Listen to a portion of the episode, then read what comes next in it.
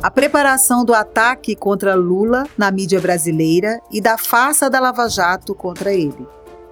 As forças que faziam oposição ao projeto que vinha mudando o Brasil organizaram uma forte campanha para voltar a governar o país, que ficou ainda mais intensa depois da reeleição da presidenta Dilma Rousseff em 2014.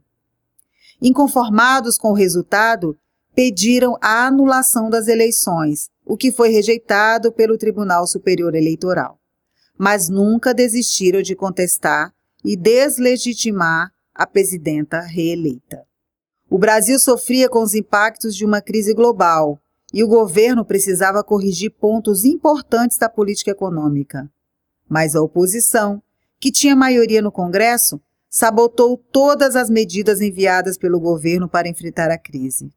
Jogaram contra o país. Ao mesmo tempo, manipulavam a Operação Lava Jato para criminalizar o PT. E abriram o caminho do impeachment com a mentira das pedaladas fiscais. A oposição e a grande mídia voltaram também seus ataques contra a imagem de Lula, o líder daquele projeto político.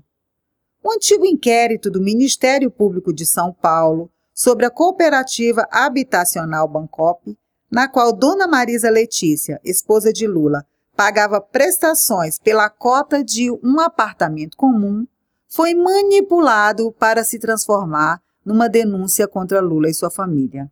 Com pesada cobertura da Veja, e da Rede Globo.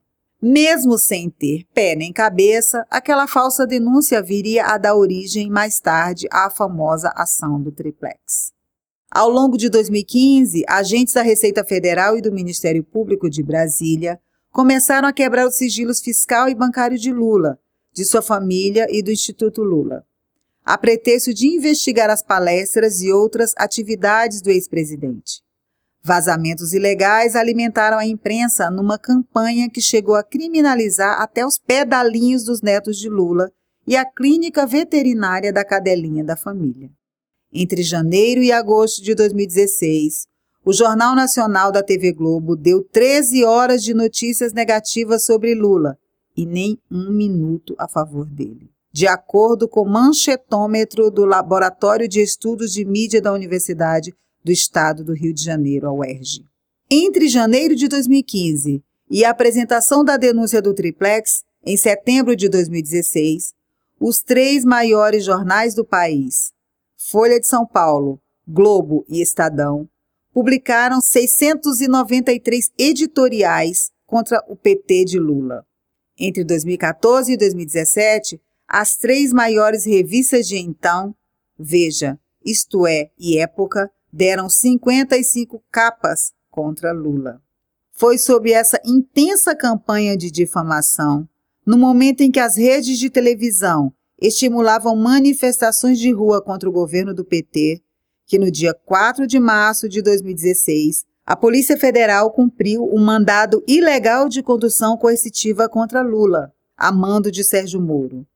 Naquele momento, mesmo sem ter aberto uma investigação formal, Moro já estava grampeando Lula, sua família e até seus advogados, mas nunca havia chamado o ex-presidente para prestar esclarecimentos. Não havia, portanto, nada que justificasse a condução coercitiva, que foi de fato um sequestro. Aquela prisão para depor, típica de um Estado policial, foi o espetáculo de mídia que a Lava Jato preparou para humilhar seu alvo, juntamente com a Globo, que foi avisada da operação com antecedência. Foi o primeiro dos graves abusos e ilegalidades que os advogados de Lula iriam reunir ao longo dos anos, até culminar com a anulação de todos os processos de Curitiba e a declaração, pelo Supremo Tribunal Federal, da suspeição e parcialidade de Moro contra Lula por motivos políticos, em 23 de março de 2021. As violações grosseiras dos direitos humanos e a publicidade opressiva contra Lula são, inclusive, os fundamentos do comunicado individual apresentado pelo presidente Lula ao Comitê de Direitos Humanos das Nações Unidas, em Genebra, na Suíça, em julho de 2016. Lula foi o primeiro cidadão brasileiro a protocolar um processo perante aquele comitê da ONU, em uma representação assinada pelos advogados brasileiros Valesca Martins e Cristiano Zanin, e o renomado advogado britânico Geoffrey Robertson.